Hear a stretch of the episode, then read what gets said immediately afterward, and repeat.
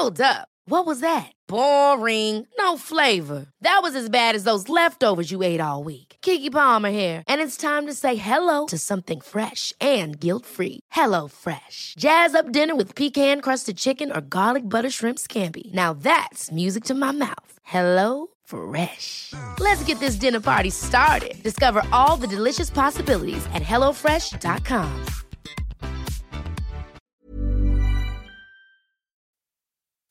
Escuchas, escuchas un podcast de Dixo. Escuchas Nutres, Nutrición y Salud en Dixo. Con Fernanda Alvarado, Sol Sigal y Mariana Camarena. Por Dixo, la productora de podcast más importante en habla hispana. Hola, un viernes más con las 3 de Nutres, o sea, con Mariana Camarena y con Sol Sigal. Nutres es el podcast más nutritivo, saludable, divertido, pero sobre todo bien informado. En esta ocasión vamos a hablar, es mi podcast, porque Sí, he padecido mal. de esto últimamente y la otra vez estaba escuchando el podcast de la dieta después de los 40 y es cuando empiezan a salir todas esas cosas. Yo todavía no llego casi, pero bueno, el tema es colitis, ¿no? Entonces, bueno, pues Tendrás que escuchar este podcast. Tendré que escucharlo al rato. Nutrición activa. La colitis es una hinchazón, o sea, una inflamación del intestino grueso o colon. Y puede tener muchas causas. Entre las más comunes, bueno, la primera es, nosotros aquí comiendo tanta garnache de mes, pues pueden ser las infecciones, ¿no? Como las causadas por un virus, un parásito e intoxicación alimentaria. Todo esto es cuando te comes algo este que trae cositas que no debes comer, Bacterias. ¿no? Bacterias y demás. La otra es una colitis ulcerativa y esta es la forma de enfermedad intestinal inflamatoria donde el todo esto, el revestimiento del intestino grueso, o sea, del colon y el recto resultan inflamados. La causa se desconoce y se cree pues que está relacionada a fallas en el sistema inmunológico O el o estrés. Al estrés. Las dos, o el estrés. ¿no? La otra es, eh, bueno, la famosa enfermedad de Crohn, que también es una enfermedad inflamatoria por la cual resultan este, inflamadas partes del tubo digestivo y casi siempre compromete el extremo inferior del intestino delgado y el comienzo del intestino grueso. ¿Te acuerdas que de esa platicamos en el podcast de enfermedades autoinmunes? Exactamente. Otra puede ser la falta de flujo sanguíneo, que se llama como colitis isquémica. Otra es radiación, o sea, cuando mujeres tienen radiaciones, hombres, eh, previas este, al intestino grueso. La otra es este enterocolitis necrosante, que esto es cuando se muere un, un pedacito de tejido intestinal y ocurre con mayor frecuencia en bebés prematuros o enfermos. La última es una colitis pseudomembranosa y bueno, esto es una infección del intestino grueso causada por una proliferación excesiva ahí de una bacteria rara llamada Clostridium. Y su apellido difficile. Esta bacteria normalmente vive en el intestino, pero aumenta en la gente que toma muchos antibióticos, así que ojo con las medicinas. Ni bueno ni malo. A ver, Mariana, tú seguro te llegan muchísimos pacientes con colitis. En una de esas te voy a ir así a tocar la puerta, ¿no? Pero a ver, dinos, ¿cómo, cómo atiendes? Primero, ¿cuáles son los signos y qué tratamiento les das? Es que ya acabas de mencionar, Fer, todos los tipos de colitis que hay, entonces es difícil que lleguen a ti como para que tú les diagnostiques. En realidad, previo a eso ya fueron tal vez con un gastroenterólogo, que es el experto en esto, o lo mandas con el gastroenterólogo, porque a mí lo que me refieren es, te juro, Mariana, siempre traigo inflamado el estómago. Me duele, pero además es con dolor. Y Pero se, se inflama tocan. la parte baja, o sea, siempre se tocan, es chistoso, eso sí. Cuando te dicen te duele, me duele, se tocan inmediatamente eh, la pancita, o sea, la parte baja del abdomen. Sí. Y es justamente eso, es como, y cuando les dices, bueno, es que tienes colitis, pues yo no sé qué es eso, a mí me duele y está inflamado.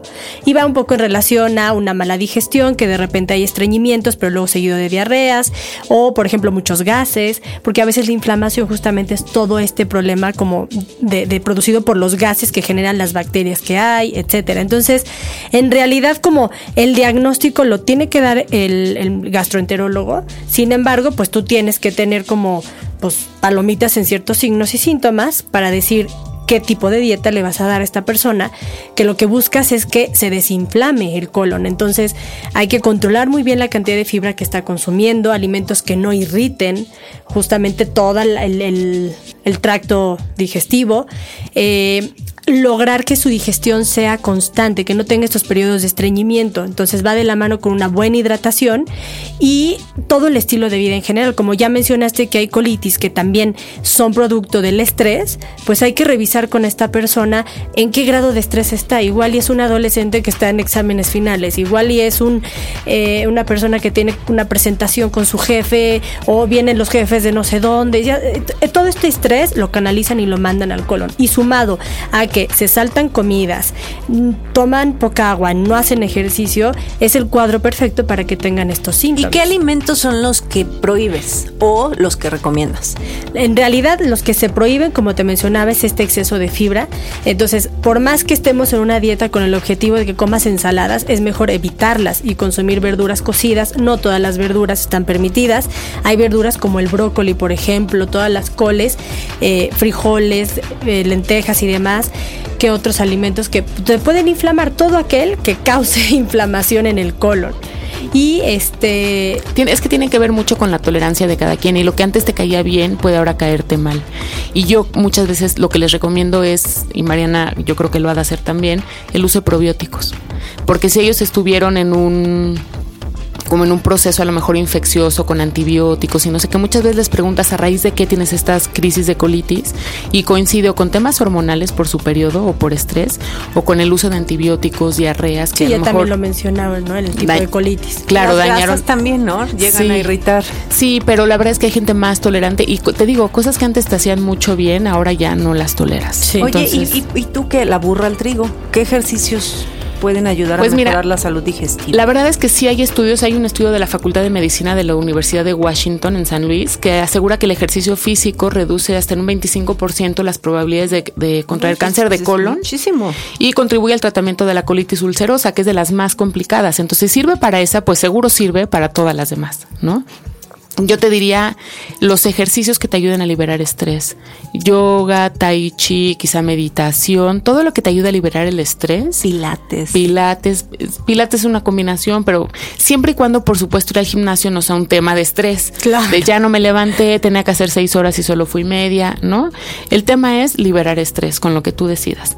Por otro lado, se recomienda que no haya ejercicios de alto impacto, justo por las porque se mueve el intestino, el colon dentro de la cavidad del abdomen.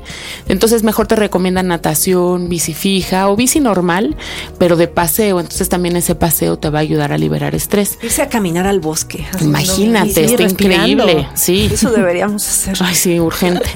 Tienes por supuesto que tener y permitirte periodos de descanso, porque es que también andamos en este ritmo frenético todos los días y luego lo que te das cuenta es que estás agotado.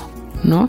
Te lo digo Juan para que lo oigas Pedro, pero a lo mejor lo que necesitamos es descansar de repente y no ir ni a yoga ni a nada zen, sino simplemente quedarte en tu casa y tomar no, Hay posturas de yoga que les causan mucho conflicto a las personas con colitis. Sí, si está torcida y de repente vámonos un pedito o algo.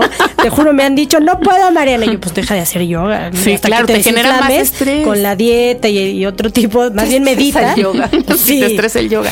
Sabes que, por supuesto, mantenerte bien hidratado también para que no haya estreñimiento y eso. Y baños de relajación. Hay unas sales que de hecho ya el otro está viendo en el súper que se llama sales de Epsom.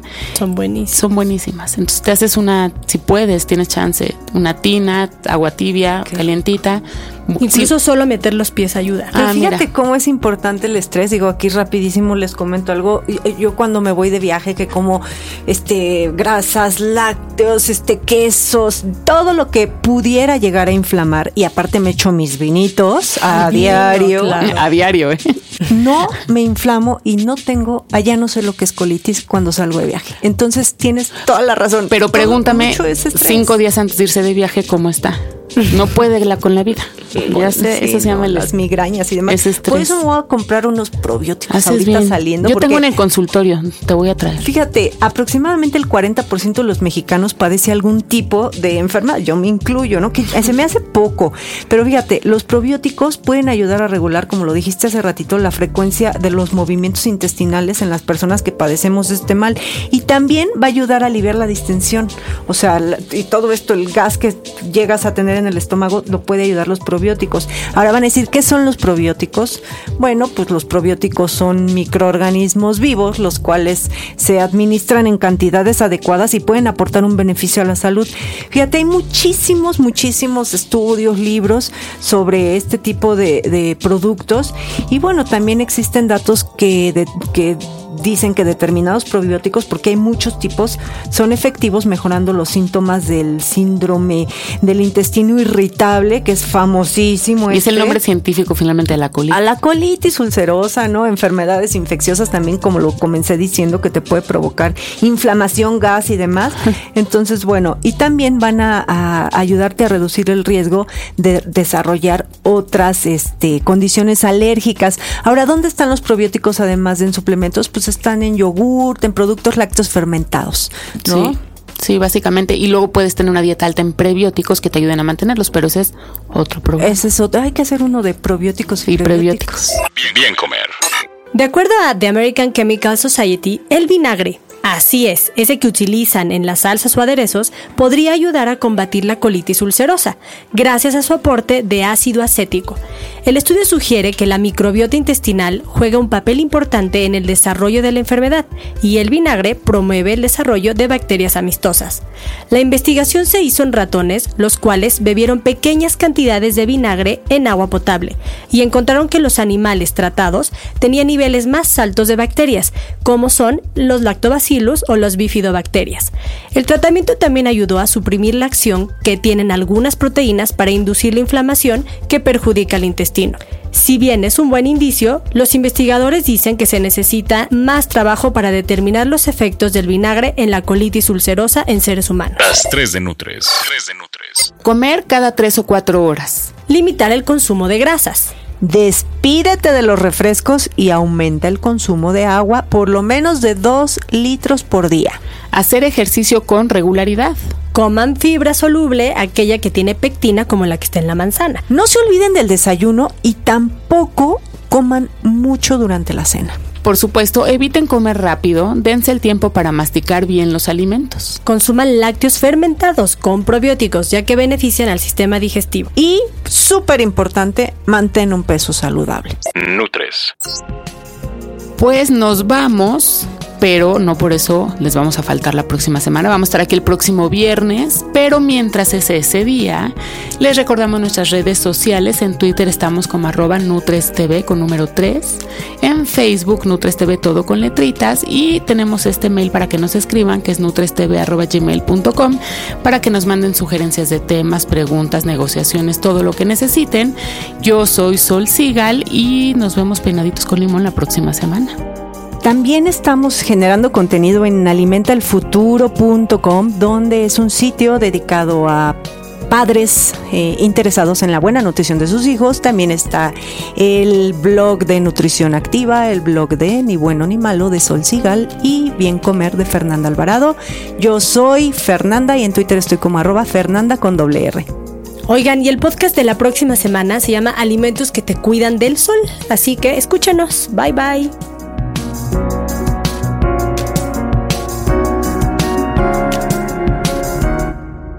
Dixo presentó Nutres. Nutres.